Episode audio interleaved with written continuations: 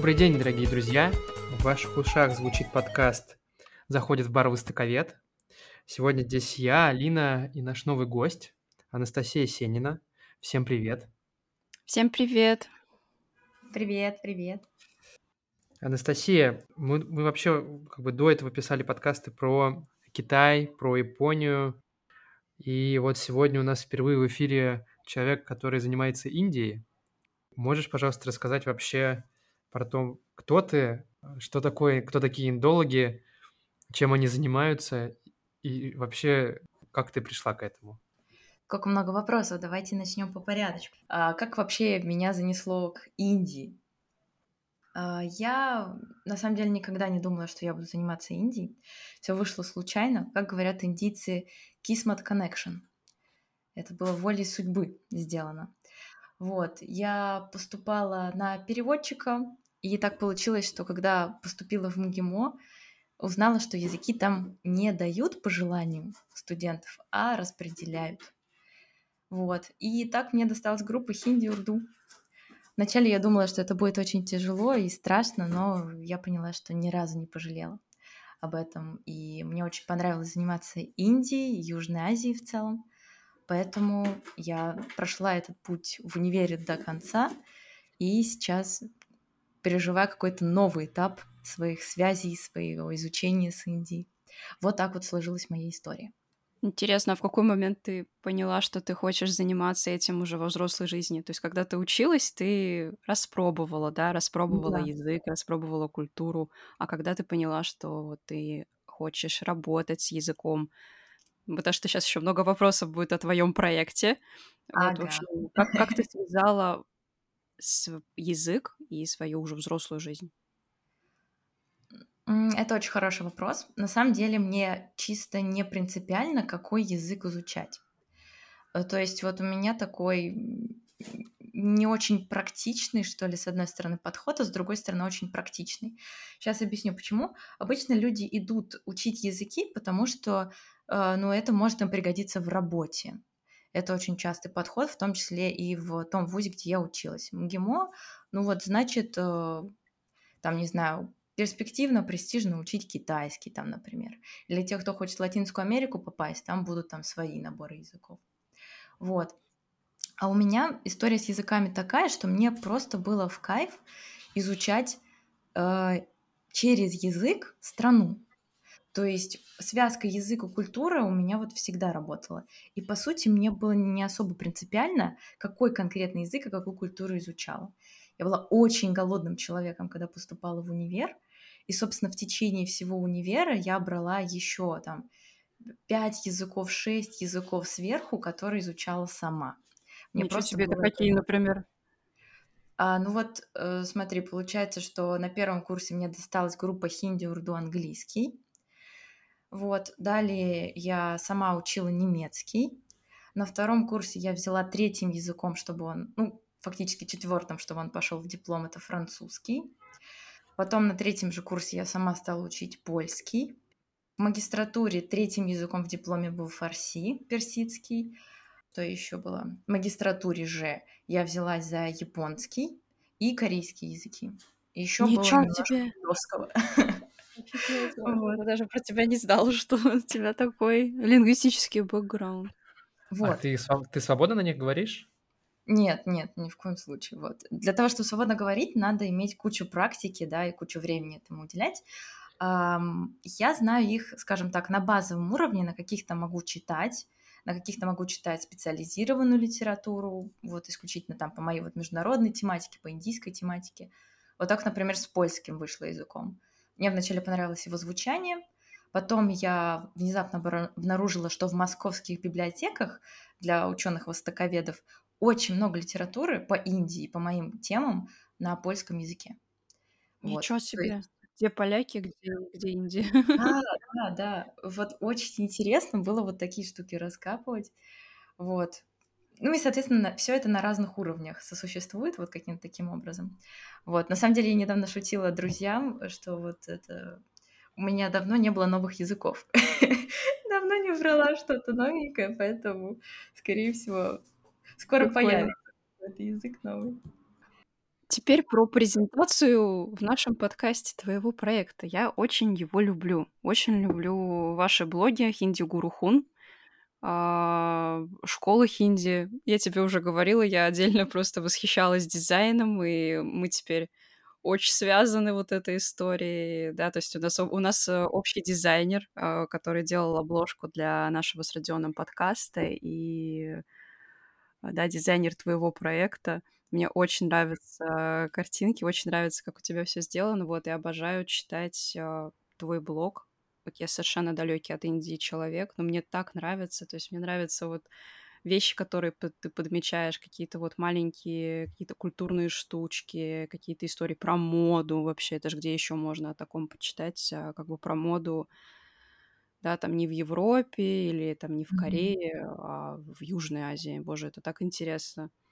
В общем, скажи, пожалуйста, в какой момент ты решила, что ты хотела бы заниматься преподаванием и, и блогингом, и как ты себя вот в этом нашла, как ты решила основать школу? В общем, интересно про школу хинди и кто, кто являются твоими учениками, кто эти люди, которые приходят к тебе изучать хинди. Угу. Вот, большое спасибо за столько много теплых слов. А, в адрес школы. Действительно, этот проект в последнее время занимает большую часть моего времени, наверное, поэтому у меня не хватает сил браться за какой-то новый язык. Вот. И спасибо большое, что ты э, рассказала про Анну Мари, потому что это тот человек, который в том числе меня сподвиг на этот проект.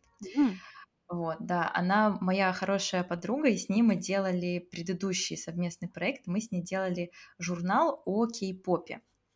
Вот, тогда была магистратура, и мне было очень скучно заниматься тем, что в универе происходит.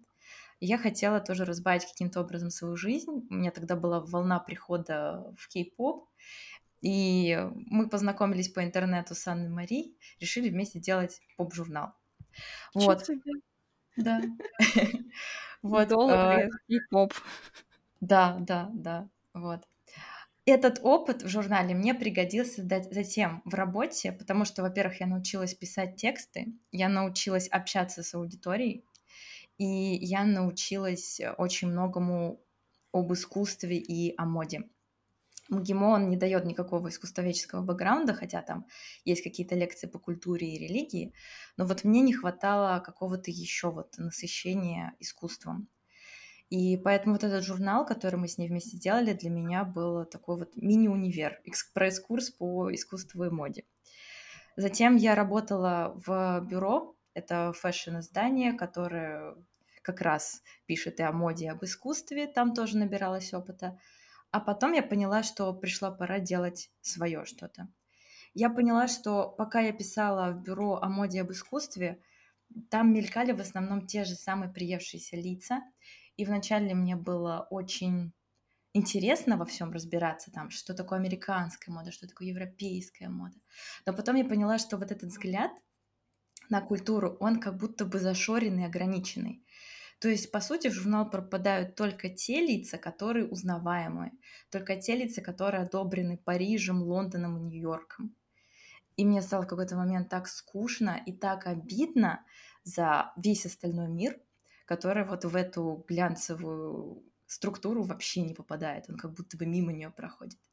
При этом я уже тогда интересовалась и корейской модой, и, собственно, открыла для российского глянца большую часть вот этого вот нормальной корейщины, какого-то там трэша, да, а вот писала реально серьезные статьи, э, не запугивающие, да, людей про корейскую попсу и корейскую моду.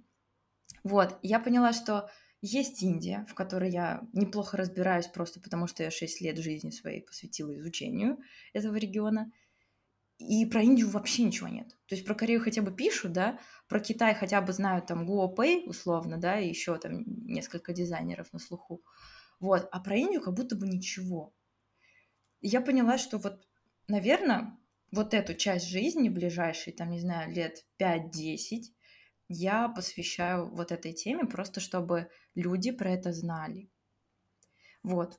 Я поняла, что у меня есть ресурс, я поняла, что у меня есть друзья, что у меня есть э, вот, классный дизайнер, который может помочь мне воплотить какие-то вот завлекающие такие, да, иллюстраторские штучки, чтобы люди не ассоциировали Индию как, знаете, там со слониками, с какими-то такими эм, хрестоматийными и тоже приевшимися старыми образами. Вот, я увидела, что она может мне помочь это все обновить, вдохнуть в эту новую жизнь. И так началась школа.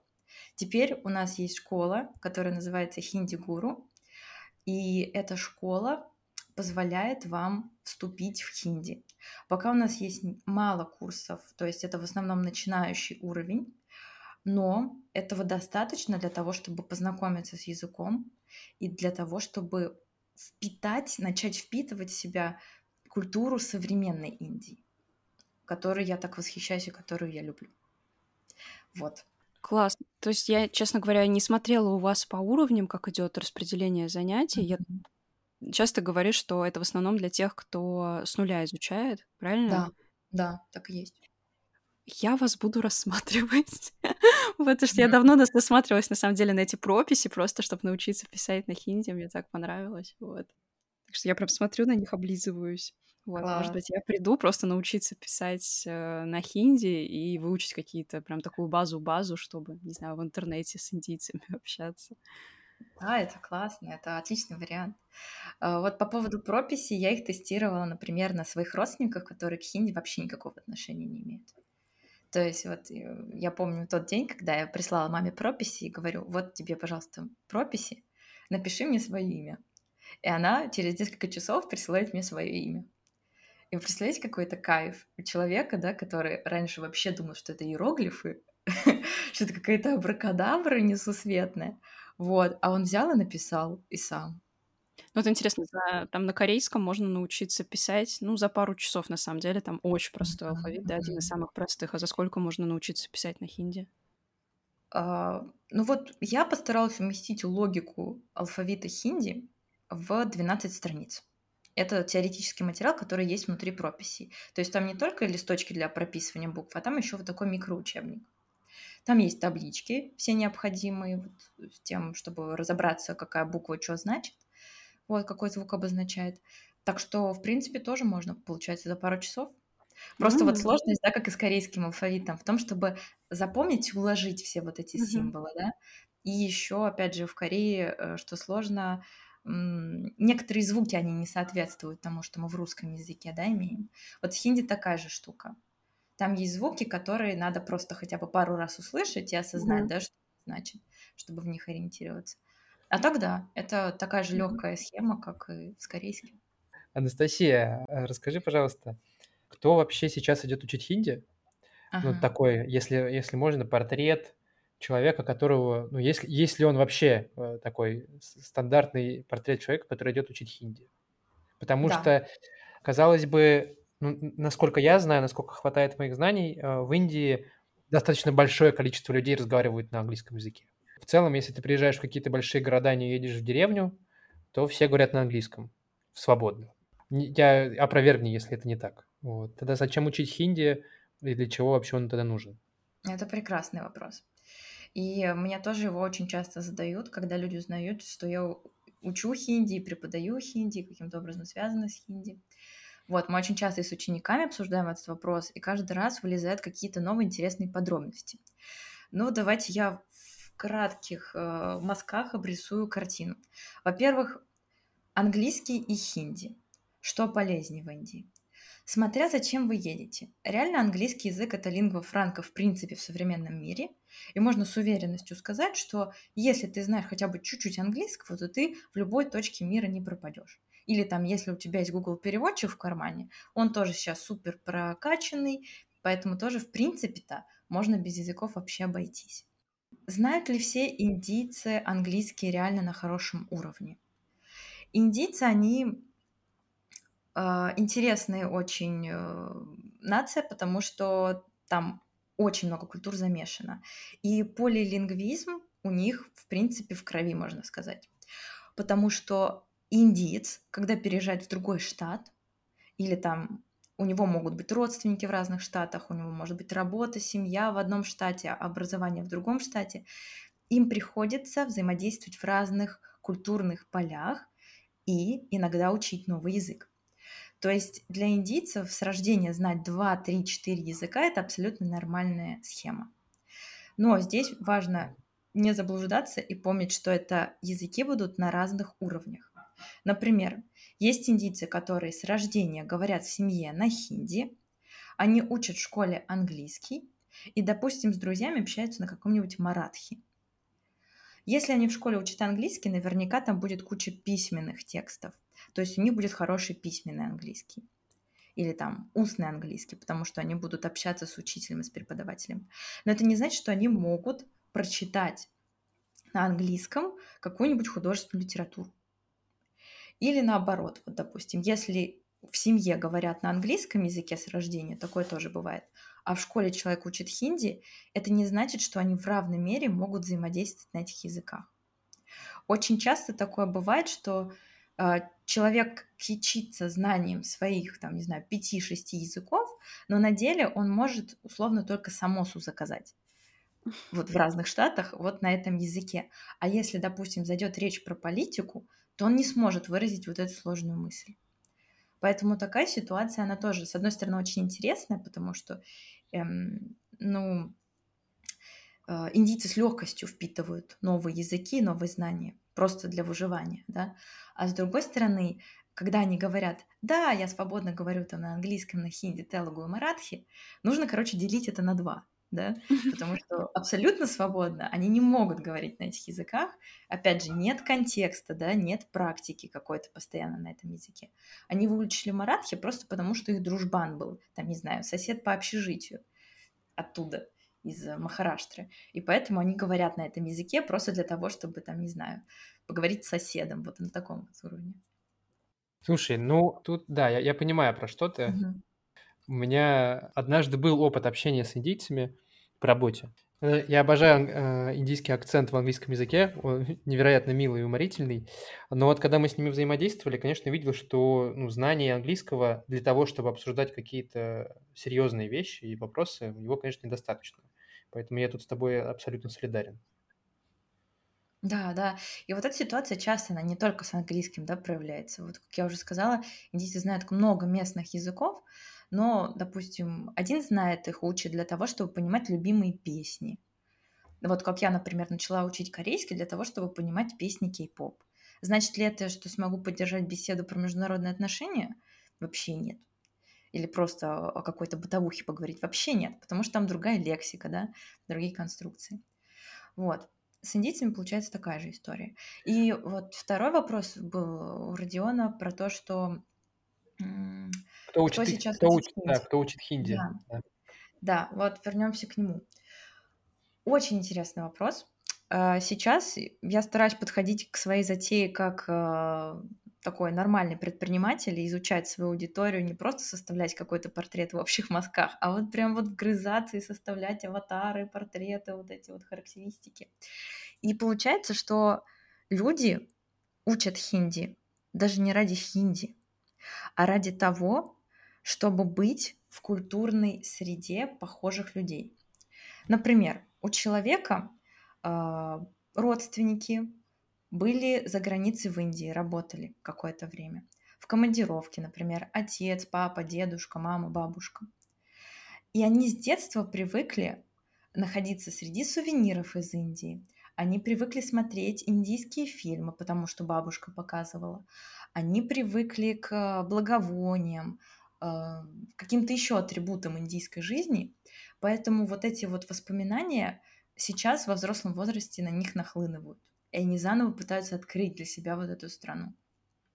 То есть, понимаете, им хинди как сам по себе не нужен, да, то есть с индийцами они не общаются в повседневной жизни, например, а прикоснуться вот к тем воспоминаниям, прикоснуться к какой-то новой культуре им нужно. Это вот один момент, один пример.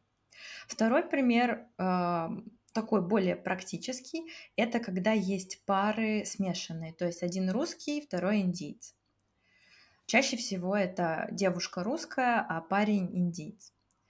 Э, здесь тоже как бы с одной стороны логично, что ты учишь язык своего партнера. С другой стороны, не всегда это продиктовано практикой, потому что партнер, как правило, знает либо русский, либо английский в достаточном уровне, и все равно внутри семьи общение происходит на каком-то другом языке, не на хинди.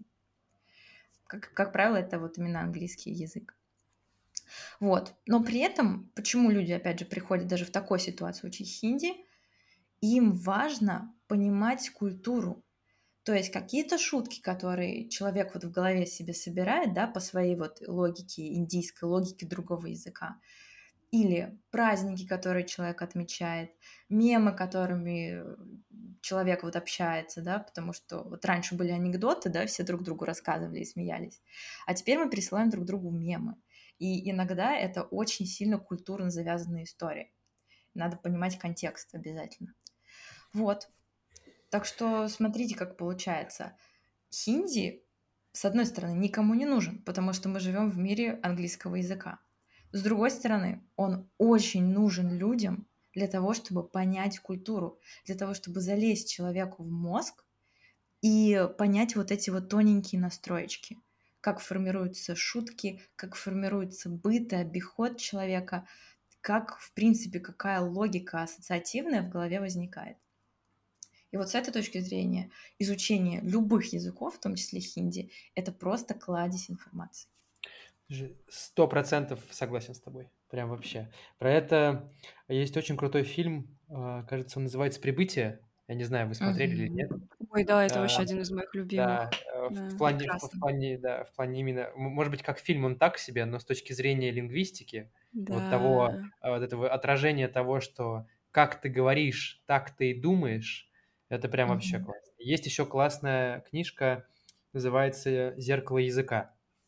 Если вам будет интересно, почитайте. Это про то, как э, проводились исследования, как люди, э, говорящие на разных языках, по-разному воспринимают цвета, или они, у них там в, в обществах разный уровень сексизма, э, в зависимости от того, есть ли у них разделение по родам, например, в языке. Ну, такое прям, прям интересное исследование, которое можно почитать. Ничего себе. В описании к подкасту, пожалуйста, не забудь написать. Да, да, да, да, да я, я закину туда ссылку. А, Анастасия, расскажи, пожалуйста, а ты была, была ли ты в Индии вообще? Да, я была в Индии, только вот перед этим еще вспомнила один момент, третий, который бы я mm-hmm. хотела догнать вот про да, предыдущий давай. вопрос. Mm-hmm. Мне кажется, что он тоже важный сейчас, потому что это как бы новый тренд, новое направление. Вообще, очень интересный факт, возможно, вы его тоже знаете, ребят, поскольку вы занимаетесь языками в России есть особая культура изучения языков. То есть во многих странах мира языки учат больше для практики, чем для себя. Либо вот есть реально такие фрики, которые вот полиглоты, и вот они просто месят вот эти вот языки, там 10-20 штук, общаются в сообществах, да, там, э, делают какие-то тусовки, фестивали совместные. Вот. А в России есть э, такая особая форма отношения к языку, как хобби. То есть очень много людей учат в том числе и редкие языки и хинди, просто потому что им в кайф соприкасаться с культурой. Больше нигде в мире такого нет. Вот. И это очень интересный момент, который сейчас я пытаюсь развить под новым соусом. Очень часто пособия по редким языкам, они делаются для студентов-филологов, потому что языки редкие, как бы большой аудитории нет, большого спроса на это нет. Но сейчас я создаю экспертное сообщество, и мы меняем ситуацию в пользу рынка. Сейчас объясню, что это значит. Это значит, что мы берем пособие, делаем его максимально развлекательным, насыщаем его всякой вот абсолютно эмоциональной, какой-то, может быть, иррациональной в каких-то моментах, культурной штукой для того, чтобы это выглядело как вкусная конфетка. Вот то, что Алина говорила про прописи, это как раз показатель, да. Обычно когда ты берешь прописи, это просто какая-то сухая тетрадка с разлинованными полосочками. Мы хотели сделать прописи, которые будут хотеть купить даже те люди, которые про хинди-то не слышали. Ну вот, и у нас получилось. Потому что очень много друзей моих, которые, допустим, не знали, что я занимаюсь хинди, или там, потому что я много времени работала в моде, да, и они не думали, что Настя еще и хинди знает. Вот, как только они увидели, что появились прописи, они такие, я хочу их, я хочу, Настя, учи хинди. Вот. И это вот вау-эффект, которого мы добились. Я считаю, что это новый тренд, в принципе, в изучении языков. Меня очень на это вдохновили корейцы, потому что до этого корейский язык вообще никому не был нужен в России. Как только появился кей-поп, и Корея стала модной, то все сразу ринулись учить корейский. И я попала в эту волну. Я заинтересовалась корейским только потому, что появился кей-поп. Так бы я не знаю, бы сколько лет мне потребовалось, чтобы дойти до него. Вот. То же самое мы сейчас делаем с хинди. Но только вот своими силами, без э, какого-то инди-попа. Мы делаем хинди модным языком. И это очень здорово. Это очень весело. Звучит очень классно. Спасибо. А, да, у меня вопрос к тебе. Вообще, была ли ты в Индии? Как долго? Э, я была в Индии, я была в Индии несколько раз. А, первые разы были связаны со стажировками и обучением. Вот. Мы первый раз ездили на пару недель на конференцию. Я поняла, что мне нужно будет туда вернуться, потому что изучать язык и изучать культуру именно внутри страны, да, внутри сообщества гораздо ценнее, чем читать по книжкам. Вот, поэтому на следующий семестр после вот этой двухнедельной конференции мы с моей одногруппницей взяли и сделали себе еще одну стажировку, но уже на целый семестр. Вот, это был мой самый долгий период пребывания в Индии, когда мы семестр учились в Дели в университете имени Джавахарлал Неру. Вот, а потом я тоже возвращалась туда, уже там с друзьями, с э, мамой мы ездили туда, и это были больше такие, как туристические прогулки. Слушай, если, если есть, расскажи, ну, давай так, давай так, топ-5 вещей, которым тебя научила Индия. О, какой хороший вопрос. Первая вещь, которую меня научила Индия, это принятию. Потому что я раньше не задумывалась о том, что Индия настолько разнообразная страна. И когда я на первом курсе стала изучать, сколько там языков, там их просто сотни тысячи. Сколько там религий, вот этих ответвлений. А, там, не знаю, и это причем это не секты, да, это вот прям самостоятельные какие-то религиозные, философские направления. Сколько там, в принципе, всяких исторических интересных идей замешано. И при этом страна, она не пухнет от распри, да. Там, конечно, случаются всякие стычки, бывает, как вот на любых границах сообществ, но в целом это очень-очень уверенный монолит, который держится, собирается, перепридумывает себя. И мне понравилась идея вот этого сосуществования мирного. Особенно вот в том контексте, когда, знаете, вот на ислам очень много гонений из-за того, что он ассоциируется у некоторых с терроризмом, да, с какими-то ужасными проявлениями бесчеловечными. А в Индии вот именно индийский опыт, он открыл на меня, для меня ислам с совершенно другой стороны. И я поняла, насколько он может быть разным и насколько все реально зависит от подачи в медиа. Вот, то есть Индия первая научила меня принятию и принятию вот этого многообразия, спокойного существования, мирного существования. Вторая вещь. Индия научила меня не насилию. Вот это скорее тот, тот случай, когда я прочитала книгу Махатмы Ганди. Он написал э, книгу «Моя жизнь». Это, в принципе, одна из моих любимых книг сейчас. Я ее периодически перечитываю, знаете, как, как Библию, как какой-то вот опыт медитации, самоуспокоения. Там короткие главы, где он описывает или ситуации своей жизни, или э, там какие-то свои философские измышления – этот человек пропагандировал не насилие, и при этом он не был святым. Он был обычным абсолютно человеком из плоти и крови, который тоже очень много в своей жизни налажал. Но что мне интересно в нем было, это то, что он настолько верил в идею любви и в идею равенства людей, что он не побоялся использовать вот для того времени революционные методы в своей практике, в своей профессиональной деятельности. Мало кто знает, что Ганди вообще-то был обычным человеком, он был адвокатом, он был юристом. И у него вот с этой юридической практикой было очень сложное начало. И вначале он долго тупил и лажал по-крупному. И вообще Ну, короче, карьера у него не складывалась настолько, что он взял и свалил из Индии в Южную Африку. Собственно, так он оказался в Южной Африке, и там началась его борьба за свободу Индии. А, сори, что прибью. Я, я хотел отметить, что я удивился, когда увидел памятник э, в Москве Махатма Ганди на Ломоносовском mm-hmm. проспекте, прямо напротив китайского посольства. О, да. Да. Это, конечно, чудесное место. А, ну, в общем, это был удивительный человек с той точки зрения, что он свято верил в ненасилие, ненасильственные методы, то есть в переговоры, в общение с людьми, в общение с вышестоящими людьми. И он был против всяких революций и кровопролитий. И он верил, что вот просто общаясь, мы можем менять мир. Вот эта идея, она меня очень сильно вдохновила и как дипломата, и как выпускника в МГИМО, и как, в принципе, человека, который ну, вы сами, да, чувствуете, в каком странном мире мы сейчас живем, когда да, очень много правда. вещей происходит, которые ты раньше представить не мог. Тебе казалось, что это, блин, это же прошлый век. Как? Как, как вот это сейчас может прям вот совсем рядом происходить? Вот. В общем, его идеи меня до сих пор вдохновляют, и можно сказать, что Индия это меня научила. Так, чему еще меня научила Индия? Индия меня научила не бояться. Когда я приехала в Индию, э, для меня это была первая такая поездка за границу важная. До этого я была только, по-моему, раз в жизни за границей, это была Турция. Ну, на Турции, вы сами понимаете, это был такой тюленский отдых с родителями, я была тогда еще маленькой.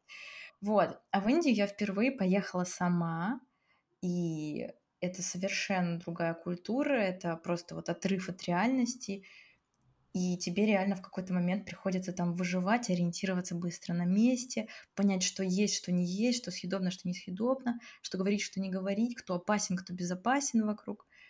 Вот. И хотя у меня были несколько неприятных инцидентов, связанных с отравлением, вот, э, я довольно быстро сориентировалась и поняла, что это не страшно, и можно доверять. Другим можно доверять, и это круто когда ты вот плывешь вот в этом ощущении потока, и ты не пытаешься строить из себя умного белого человека, который такой за гигиену, против всего грязного. Сейчас мы вас научим, как жить, ребята. Вот, приехавшие из цивилизованного мира. А ты принимаешь просто все как есть. И такой вместе с потоком поехали, погнали. У вас есть такая еда, отлично, нам подходит. Главное, чтобы, что мы вместе, что доброжелательно, чтобы было весело. Такая вот история с Индией. Слушай, ну очень, очень, очень клево, спасибо тебе большое. Я лично не был в Индии, я был только в Непале 10 лет назад. Ну, мне mm-hmm. я, я был еще мелкий. А, у меня мама безумно любит Индию, и она, наверное, последние 15 лет, 15-20 лет, наверное, бесконечно путешествует по Индии забавно, но мы сейчас записываем свой подкаст, и она, и она возвращается сегодня в Москву с Индии. Она две, две недели путешествовала по Индии. Да, поэтому она прям, конечно, фанат. И я с детства был выращен в такой, в культе Индии в каком-то смысле. В этом плане. С, с благовониями, с шалями этими цветными, такими прям, с музыкальными инструментами. Ну, в общем, прям такая, тоже такая очень родная тема для меня. Прекрасно. Ты прям идеально подходишь под вот описание первой категории людей, которые учат хинди. Вот как раз для того, чтобы Да-да-да. окунуться вот в это детство. Да-да-да. Слушай, я еще фанатею по Грегори Дэвиду Робертсу. Это мы сейчас мы с тобой еще чуть-чуть попозже это обсудим. У меня есть вопрос прям личный. Насколько именно про его роман «Шантарам». И вот прям э, у меня есть пару вопросов, хочу тебе их задать. Но э, перед этим я хочу узнать, ты вот как человек, который э, живет в России, при этом изучает Индию, преподает индийский язык, и наверняка у тебя есть, скорее всего, уже список вопросов, которые задают про Индию, и ты понимаешь, какие в России есть стереотипы в этой стране, и можешь ли ты, пожалуйста, поделиться, что из этого правда, что из этого неправда, и какие они вообще есть? Да, конечно. Первый вопрос, который чаще всего мне встречается на пути, это «А в Индии грязно? Вот, или а правда, что в Индии настолько грязно? Ну, то есть вот здесь градация эмоциональная, да, определенная есть. Вот. И а, раньше, честно говоря, меня это бесило, я вступала прям в такую эмоциональную перепалку, типа, да что вы такое говорите? Вот. Сейчас я как-то более спокойно стала относиться к этому, и, а, во-первых, я понимаю, что эм, наше представление об Индии, оно связано с медиа, да, и вот инфокультура, инфопространство, в котором мы живем, оно очень сильно влияет на то, как мы воспринимаем те вещи, даже о которых мы не думаем каждый день. Соответственно, какие фотографии часто в СМИ публикуются об Индии? Вот. Это что-то трешовое. То есть нормальных новостей об, об Индии, кроме того, что мы там продали им очередную партию вертолетов, нет, ну согласитесь. В пабликах вирусится что? Это вот пацаны, которые едут там в 15 ром на одной рикше. Или чуваки, которые забрались на самолет, да, и летят на самолете. Вот, буквально на самолете, да, а не в самолете. Или в Индии родился младенец с тремя головами. Мне кажется, я вот такое частенько вижу. Да, да. А еще всякие насилия, да, бесконечные, зверства, убийства. И, короче, полный трэш. И реально вот ты вот побудешь вот в этом русскоязычном инфопространстве, думаешь, господи, как они там живут вообще в этой Индии? У них там еще и змеи, и пауки, и тараканы. Короче, наверняка это просто дикие джунгли. Вот. Э, и свой канал я создавала как раз с целью того, чтобы показать, ребят, есть другая Индия. Индия разная, как и Россия. Вот возьмем, например, расчлененку тоже частые новости, которые бывают про Индию в том числе. Я живу в Санкт-Петербурге сейчас, э, в Адмиралтейском районе. И этот район, он... короче, тут всякие вот эти вот... Да, да, да. Тут всякие вот эти происшествия, они случаются тоже, как бы, не то чтобы редко, да, вот, и это тоже всегда заголовки газет, какие-то темы, которые мы обсуждаем в местных чатиках и друг с другом, с соседями. Вот у меня, например, в этом году была ситуация, когда вечером в 10 часов вечера э, в квартире надо мной случилось прям жуткое избиение человека, и, ну, типа, у нас нормальный дом. То есть я живу вот в хорошем, реально доме. Но вот почему-то, я не знаю, то ли тут энергетика такая, то ли вот что-то еще. Ну, короче, какая-то вот такая склонность к жестокости проявляется. И никто не считает, да, э, Петербург городом насильников и убийц. Вообще ну, в да, Москве нас... есть такое немножко, потому что если мы заходим ну, из Москвы, читаем, что происходит в Питере, это обычно новости как раз вот такого рода. Это правда. Да, мне кажется, последние несколько лет такой стереотип даже есть. Это не так давно, мне кажется, это новая какая-то тема. С года последние два-три вот эта тема появилась. Что вот Знаете почему? Потому что питерцы про это шутят. То есть они выносят вот это вот на повестку. У нас есть и специальные стикер-паки с расчлененкой. У нас есть специальный... Да, это вот это не шутка. Вы можете зайти вот в каналы, да, новостные и посмотреть, что местные предприниматели, малый бизнес, они делают упаковки какие-то, обыгрывая вот эту вот ситуацию, там, условно, хлеб вам запечатывают, да, в какой-то такой тематический пакетик. Вот. И это нормальная тема, потому что мы вот таким образом, да, перерабатываем вот этот страх. Мы ржем над этим. Вот. Эм, возвращаясь к Индии, да? Что в Индии происходит? В Индии, как и в любой другой стране, конечно, случаются эксцессы вот с такими вот инцидентами. Но при этом Петербург — это по-прежнему культурная столица, правда? Да, там бывают какие-то свои штуки, там улицы разбитых фонарей и так далее, но по-прежнему культурная столица превалирует. Почему? Потому что мы видим новости из музеев, мы видим, что тут ПМЭФы проводятся, мы видим то, мы видим все, толпы туристов и так далее. А про Индию транслируется другая картинка. Вот, и, собственно, я бы хотела, чтобы было больше блогов, больше экспертов, которые говорят о другой стране Индии, потому что Индия нормальная. Она такая же грязная, какая и чистая. Петербург такой же грязный, какой и чистый. Э, Париж, понимаете, такой же грязный, какой чистый. Кстати, Париж, он гораздо грязнее вот, по улицам, я имею в виду, чем Дели, например, для меня. Я вот была удивлена очень, когда приехала во Францию и думала, о, Париж, башня, мода, все дела, вот. Но оказывается, оказывается, что там люди могут спать рядом с детским садом, например, или сам входом в школу, вот, и люди, видно, что они уже там давно спят, вот. И там могут быть куча мусора, да, рядом с, не знаю, условно, с бутиком каким-то дорогим.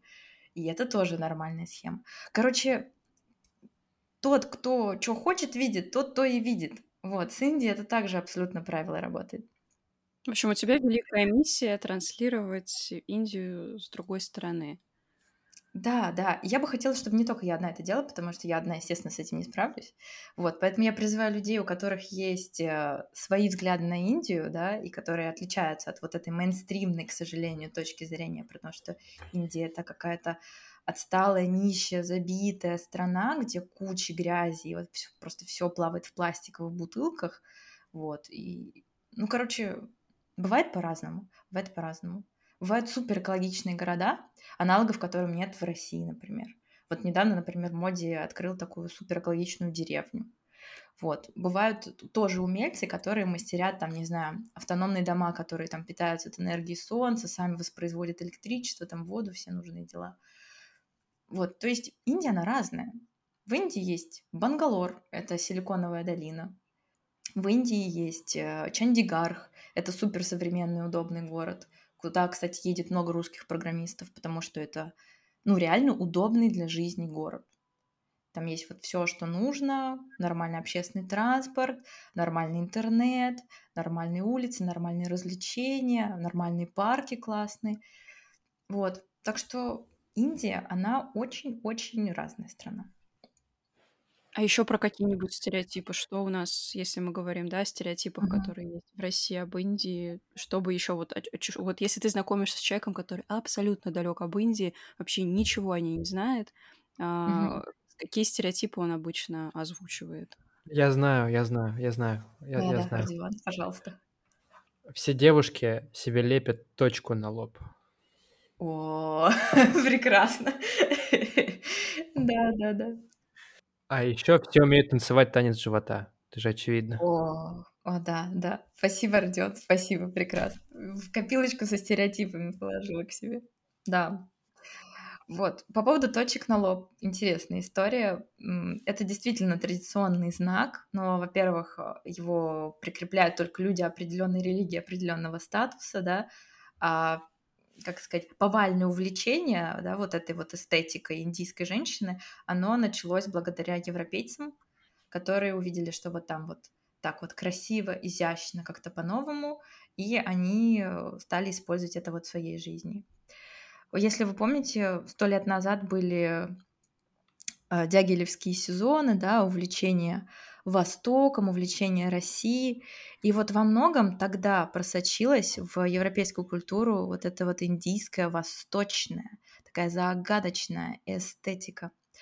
Вот. И сейчас она остается уже в каких-то таких отдельных эм, символах, да, вот типа вот этой точки, типа танца живота. Но смысл в том, что это европейцы придумали вот себе вот эту вот экзотическую Индию, на самом деле Индия, она живет немножко по другим правилам. И там у вещей есть смысл. Вот, кстати, недавно по поводу этого примера, как индийцы сами относятся, да, вот к, к этому прочтению культурных традиций за рубежом. А, недавно в Индии, пару дней назад был праздник Карвачот. Карвачот — это пост, который должна держать э, жена для своего мужа, э, для того, чтобы показать ему свою преданность. То есть обычно это бывает в первый год после свадьбы, просто один день нужно ничего не есть, а вечером происходит очень романтичная вещь, потому что мужчина приносит своей любимой э, там ягодки, финики, в общем, ее кормит, да, и они таким образом празднуют свою любовь. Ну, в общем, ничего жестокого, да, и трешового, как показывают в новостях, наоборот, очень милая традиция. Вот, и смысл в том, что вот этот праздник, поскольку он такой близкий, такой интимный, такой милый, романтичный, его часто транслируют в индийском кино. И вот эта эм, вещь, которая, по идее, очень близкая, она просочилась в сознание европейцев, и они стали демонстративно снимать ролики, например, как они вот напяливают на себя индийские наряды, вот эту всю атрибутику, да, даже не знаю иногда зачем вообще, на каком месте она должна крепиться и держаться, вот, и они воспроизводят сцены из индийских фильмов и вот проводят вот этот вот ритуал карва чоут. Вот, индийцы это репостят сторис и говорят, о господи, остановите этих белых, Вот, то есть, ну, реально, да, когда это бездумно воспроизводится и транслируется, это выглядит очень странно. Вот представьте, да, какого-нибудь чувака с балалайкой, да, ну, это вы, будет выглядеть так же странно. То есть это стереотип стереотипом погоняет, если ты не внутри культуры и не понимаешь, как этим пользоваться. Слушай, ну, я, да, солидарен с тобой, это правда. Мы будем выходить потихоньку на финишную прямую, и у меня сейчас будет мой личный вопрос. Э, я удовлетворяю свое любопытство сейчас. Угу. Значит, скажи, пожалуйста, читал ли ты Шинтарам? Да, я читала. И вторую его часть «Тень горы»? «Тень горы» нет. Первую часть, да. Ну, ну не ладно, да, не суть важно. Я прям э, ди- дикий фанат. Я прям я прочитал все вообще, все можно. Просмотрел все интервью с автором. У меня mm такой вопрос. А, кстати, кстати, мы с тобой сегодня записываем подкаст, а вчера вышел сериал Шантарам. Да, да. На Apple TV, да? Вот. Да, да, да, да, да. Но его уже можно посмотреть на русском. mm Скажи, пожалуйста, насколько близка к правде вот и близко к правде все события, которые происходят в романе, и то, как их автор... Не, то, не все события, а то, как вот это описание Индии, его жизни, насколько это близко к правде. Uh, uh, да, это тоже очень хороший популярный вопрос, поэтому здесь я не смогу ответить одним словом. Я покажу, опять же, несколько точек зрения, да, потому что, мне кажется, это важная, опять же, тема для того, чтобы понимать ее с разных сторон. Первый, самый короткий ответ – да, все довольно близко к правде. То есть автор, он реально чувствует страну, он э, понимает жителей, классно, что он использует какие-то местные словечки, да, там вот в тексте бывает, не знаю, как это в фильме, да, будет интерпретировано, но вот в тексте там бывают вставки, прям вот как у Льва Толстого, да, на другом языке. И это очень интересно, потому что если ты тем более знаешь маратхи или там имеешь интерес какой-то к этому роману, то это делает кругозор шире и помогает лучше понять ситуацию. И в этом плане это хорошая, качественная вещь, которая описывает вот определенную эпоху, определенный круг э, взаимодействий. С другой стороны, если мы спросим у индийца, нравится ли ему Шантарам, он, скорее всего, скажет «нет». Давайте подумаем, почему он скажет «нет». Во-первых, потому что в Шантараме изображается вот та же самая стереотипная Индия, которая изображается в «Миллионере из трущоб», например. Индийцы ненавидят фильм «Миллионер из трущоб», потому что он закрепляет в голове стереотип про то, что Индия – это трущобы. Да, в Индии есть трущобы, и их там немало. В Индии, в принципе, людей немало живет. Но это не значит, что вся Индия такая. Что думает средний класс, да, который вот умеет читать, который, у которого хороший кругозор литературный, который вот берется вот за такие произведения. Он думает, да, задолбали эти белые, ну сколько можно писать про нищую Индию? И это абсолютно ну, нормальная реакция, да, потому что если бы вот про нас писали, про нас бы снимали фильмы, ну вот Марвел, да, например, снимает, и там русские постоянно злодеи. Ну вот Наташа Романов, она еще молодец, нормально. Вот, а так, если бы русские постоянно были бы какими-то, не знаю, нищими, сумасшедшими маньяками, злодеями, нас бы тоже припекло. Поэтому в Индии к этому роману относятся вот так вот. И поскольку я индолог, и импат, и культуролог, и вообще человек, который пытается эм, привнести в вот этот вот инфо, в наше инфополе нынешнее точку зрения индейцев, то я, с одной стороны, понимаю ценность этого произведения, да, как описание, как романа, а с другой стороны, я понимаю и то, что это продукт своей культуры, и то, что это очередное клиширование. И поэтому ценность романа в моих глазах, она ну, вот, вот так вот балансирует, короче, между высоким чем-то и чем-то, ну, таким шерпотребным. Эм, еще один момент, который с этим связан, про то, что этот роман мог бы быть воспринят по-другому, если бы его написал индиец. Объясняю почему. Потому что индийских авторов, в принципе, известно немного или там южноазиатских авторов, да, которые бы прогремели вот так вот глобально.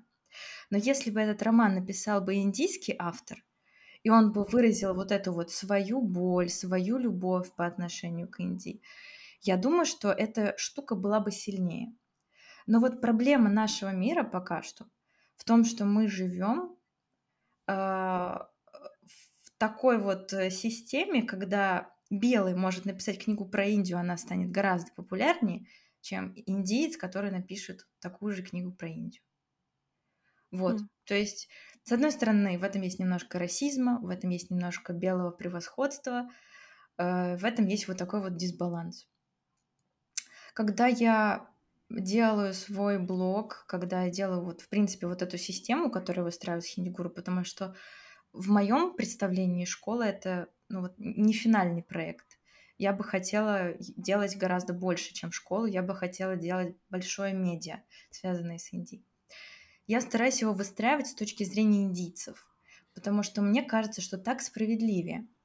И когда я отвечаю на вопросы подписчиков, а вот что в Индии правда так, а вот они что, вот в это вот верят, а это вот правда вот так вот работает, я отвечаю не как специалист, не как востоковед, а я вначале гуглю источники и там спрашиваю своих знакомых индийцев, что они об этом думают, да, а уже потом накладываю свою экспертизу как востоковеда, как журналиста, в общем, как внешнего наблюдателя.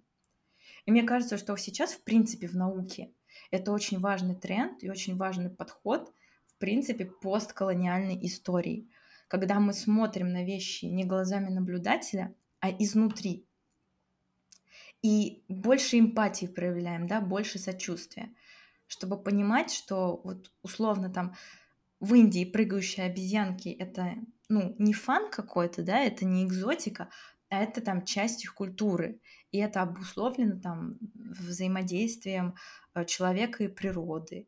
И вот там храм крыс, например, да, который тоже часто бывает во всяких там трешовых путеводителях, да, господи, в Индии есть храм, где живут крысы, их прям там кормят, какой ужас, это же так не гигиенично, они еще могут наброситься и сожрать тебя.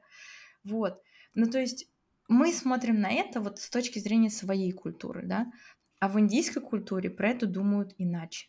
Там это воспринимают как связь с Богом, как связь с природой, как дань уважения определенному божеству.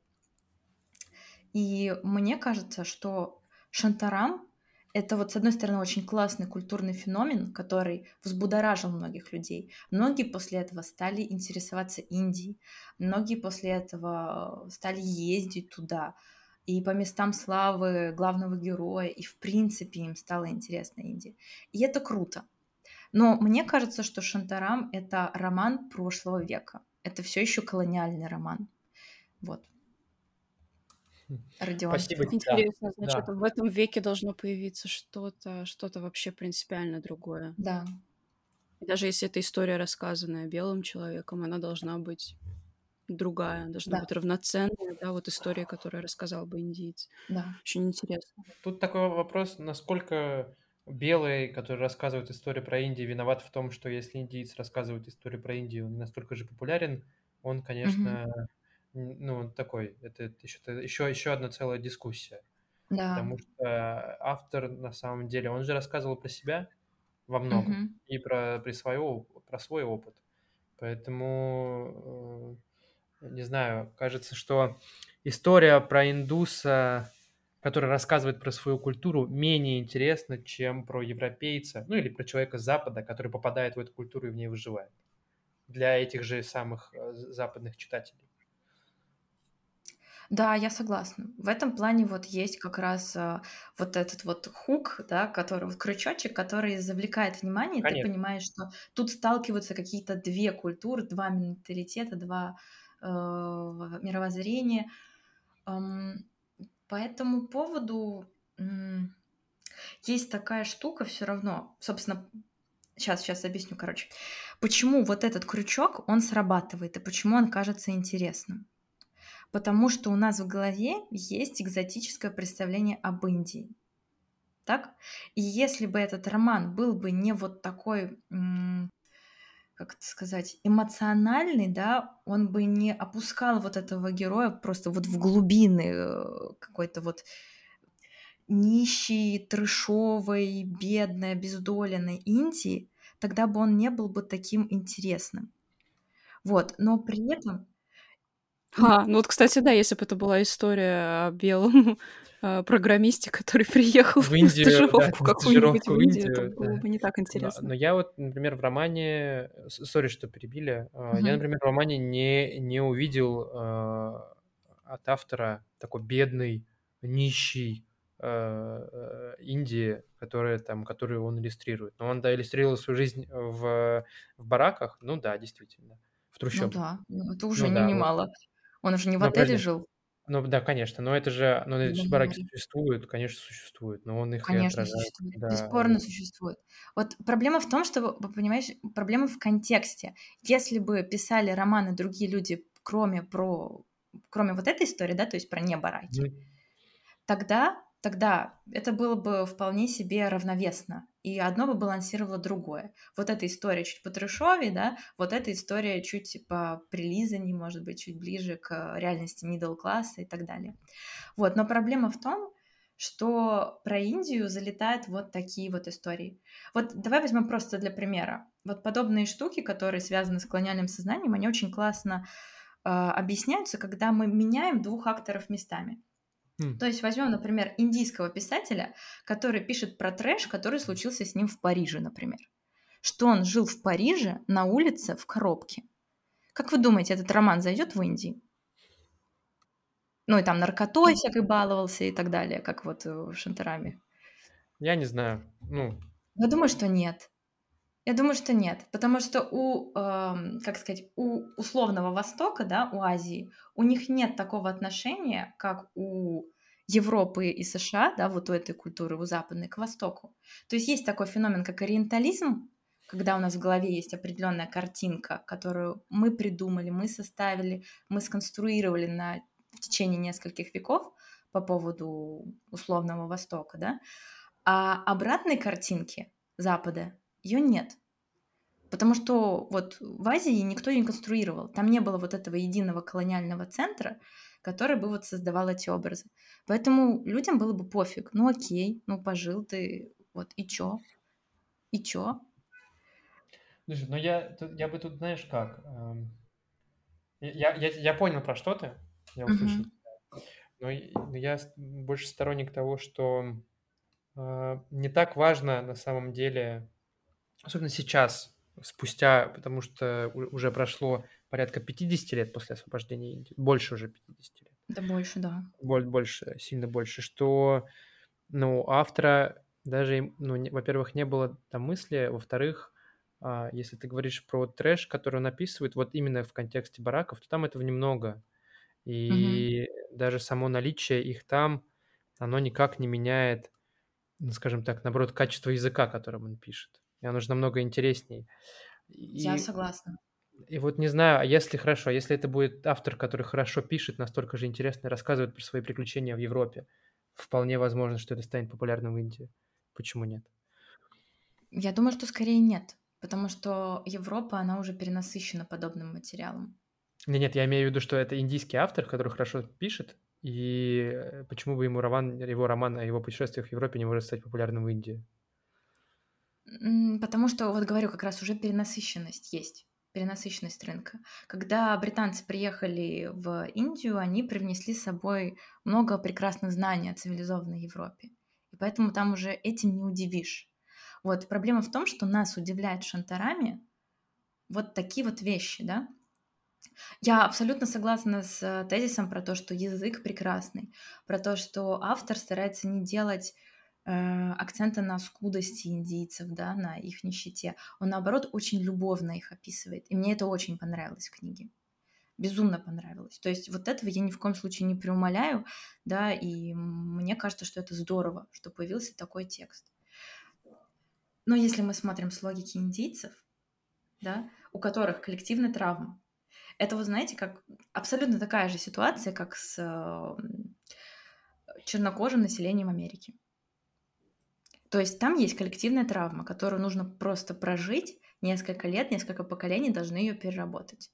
Вот когда индийцам станет пофиг, что описывают европейцы, бараки, не бараки, таджмахалы или жизнь обычного человека-бизнесмена, который так же, как у нас, может там в 7 утра просыпаться, идти в качалку, потом в офис и делать свои делишки на благо, там, не знаю, отечества, семьи, еще чего-то. Вот, когда вот, этот вот, э, вот эта коллективная травма переработается, и когда мы будем ну, вот, жить в сгармонированном каком-то насыщенном рынке, что будут у нас книги про разные слои населения, тогда, мне кажется, ситуация изменится. Индийцы сами не будут так сильно хейтить и шантарамов, и миллионеров из трущоб и так далее. Вот. А так, Хорошо. да, Шантарам — это, конечно, эпоха. Это вот э, большая, важная книга. Ой, было бы прикольно посмотреть и потом бы сейчас спросить э, твое мнение. Интересно посмотреть, что индийцы будут вообще по этому поводу писать. Короче, я прям... Они я уже... Сегодня, сегодня вышла статья, сегодня вышла статья на журнале. The Juggernaut. Вот, это индийский классный, очень прогрессивный журнал. Он, правда, по подписке платно работает. Вот, но если вдруг вы специалист по Индии, вы слушаете этот подкаст, то я рекомендую на него подписаться, потому что там реально классный э, язык и прогрессивные статьи, все на английском языке. Хинди вот учить не надо для этого. Вот, и там сегодня утром вышла статья как раз с обзором на сериал. И там заголовок что-то вроде «Белые опять за свое». Ребят, ну, тут даже читать дальше не надо, да? Опять те же грабли. Ну, ребят, ну сколько можно? Блин, при том, что сериал, я посмотрел первые три серии, очень классно. Да, да, да. Вот я могу привести пример какого-то более адекватного взаимодействия, которое выгодно и одним, и другим, и которые эм, вот как раз в духе постколониального развития. Э, приведу пример из моды, потому что эта тема мне ближе всего, и я лучше всего знаю. Когда я работала в бюро, э, мне на глаза попала съемка из украинского журнала Vogue. Э, там э, прекрасный редактор работает, работала, Юлия Пилиппос, и она делает очень вкусные, изящные, минималистичные съемки. У нее была съемка выездная в Индии. А, я, естественно, ждала эту съемку, когда вот э, она вышла, я думаю, блин, вот сейчас я наслажусь, наслаждусь, господи, буду наслаждаться, короче, этой вкуснотой, прекрасными кадрами. И я открыла и подумала, Матерь Божья, что тут происходит? Почему произошло такое когнитивное искажение, хотя вся редакция в это время ухла и ахла? Потому что она поместила европейских моделей в индийский контекст, и это смотрелось, знаете, как вот как раньше в домах были популярны фотообои там с березками или с каким-нибудь горным озером. И вот это выглядело примерно так. То есть человека вырвали из контекста и поставили в другой какой-то вот такой театральный контекст. Но при этом ни сами модели не были индианками, у них не было никакой истории, связанной с этой съемкой. У них одежда, вот их сам стиль поведения в кадре был подчеркнуто европейским. Таким вот, вот, знаете, расхлябанным, вот, короче, так, как будто бы они, не знаю, в какой-то степени магазин для взрослых рекламировали. Ну, то есть это вообще не вяжется с тем, что в Индии происходит, с теми трендами на визуал, которые есть в Индии. И другой пример, контур-пример, это когда индийские стилисты и индийские редакторы, они делают совместную съемку, но уже по своим правилам. И как раз в своем блоге я рассказываю об интересных индийских брендах, которые, естественно, не в вакууме существуют. Там есть и привлеченные специалисты, и не только из Европы, но там из Китая, из Японии, из Кореи. Но вместе, когда они что-то создают, это выглядит максимально с уважением сделано к культуре и контексту. То есть опыт взаимодействия в искусстве, в том числе и в кино, и в литературе, и в фотографии, и в моде, он возможен, когда мы просто берем разный опыт, да, людей из разных стран, из разных культур, и их гармонично соединяем. Например, используем индийских моделей в индийской съемке. Потому что когда белое лицо, например, появляется на фоне индийской съемки с тем же самым бинди или концом в носу, это выглядит так, как будто бы, ну, это вот опять же, да, белый человек пришел и колонизировал вот это инфопространство. Типа, а, и, и чем это ново, да, и чем это красиво. Ну, то есть, непонятно, непонятно. Вот, и поэтому мне кажется, что Сейчас идет очень классный, интересный процесс притирания, договаривания, когда люди пытаются вот нащупать вот эту грань между тем, что уже старо, избито и колониально, да, и каким-то новым вдохом, каким-то новым взглядом на жизнь, на искусство, на быт друг друга. Анастасия, Интересно. спасибо тебе большое. У нас уже самый, наверное, Долгий, у нас да. это с Родионом самый длинный да. выпуск подкаста получается. Ну, Простите. Нет, нет, все хорошо. Мы тогда финалим. И у нас к тебе последняя просьба э, слэш вопрос. Что ты можешь посоветовать из искусства, кино, литературы, музыки, может быть, вдруг, а, для понимания Индии, индийского менталитета, культуры, характера культуры, вообще вот как, какие-то такие произведения искусства. Мы потом все это а, прикрепим к описанию, чтобы у слушателей была возможность воспользоваться твоим советом. Поэтому, пожалуйста, поделись с нами. Mm, да. Э, на самом деле очень много всяких рекомендаций в голове вертится. Вот первое, что я бы хотела посоветовать, это обращать внимание больше на индийские источники, вот так вот в целом, да. То есть, если вы хотите больше узнать про Индию, используйте не то, что про Индию написали на русском или на английском языке люди других стран других культур, постарайтесь искать то, что вам близко именно среди индийского оригинального контента. Сейчас это особенно важно вот по всем тем причинам, которые мы сегодня обсудили. Я предлагаю вам посмотреть классические индийские фильмы. Это может быть трудновато для начала, потому что это совсем другое кино, это не такой экшен, как э, там Marvel тот же самый, да, например, э, суперкассовый, но Благо сейчас в индийских, не в индийских, в российских кинотеатрах очень э, много появилось хороших фильмов, в том числе разных жанров, блокбастеров. Вот, например, недавно был Викрам Веда, Арарар, тоже вот э, боевик, который, по-моему, есть и на кинопоиске даже в кинотеатре. Это просто классный старт, потому что это довольно легкое кино. С другой стороны, там есть элементы классического кино, и если вас зацепит, а я думаю, что многих зацепило, раз он появился на кинопоиске. Вот, они не из безысходности его туда добавили. Я видела много рецензий на русском языке по поводу этого фильма. Вот, я думаю, что можно с этого начать. Еще что можно посмотреть по Индии, это блоги. Блоги в социальных сетях индийцев. Они пишут их, как правило, на английском языке, возможно, там есть какие-то вкрапления хинди, но в целом в целом, я думаю, что это вполне удобоваримый контент. Особенно если там есть картинки, мемы, ну, в общем, даже не текст, да, а просто какой-то визуал. Чтобы вы в голове постепенно замещали себе картинку слоников и Тадж-Махала на какую-то другую Индию, которая тоже пышущая, классная, современная, там тоже любит коллекционировать, там носить кроссовки модные. Вот, там тоже любят, э, не знаю, обсуждать э, телефоны, там тоже любят ходить в Макдак и прочие стритфудные, фастфудные сети. И э, там тоже вообще-то в курсе того, что происходит в современном мире. Там в курсе там Арианы Гранде, кей-попа и прочих веяний глобальных. И это очень интересно смотреть через призму индийцев. Вот, лично я э, смотрю за блогом э, девушки Камаль Панди, вот тоже скину ее ссылочку, и ее бойфренд Сидхарт Батра. Вот эти, эта парочка живет в Индии, и они, что называется, сделали себя сами, потому что сейчас они супер-мега крутые инфлюенсеры, а года три назад они были просто обычными студентами, которые ну, делали постики, снимали какие-то видосики прикольные.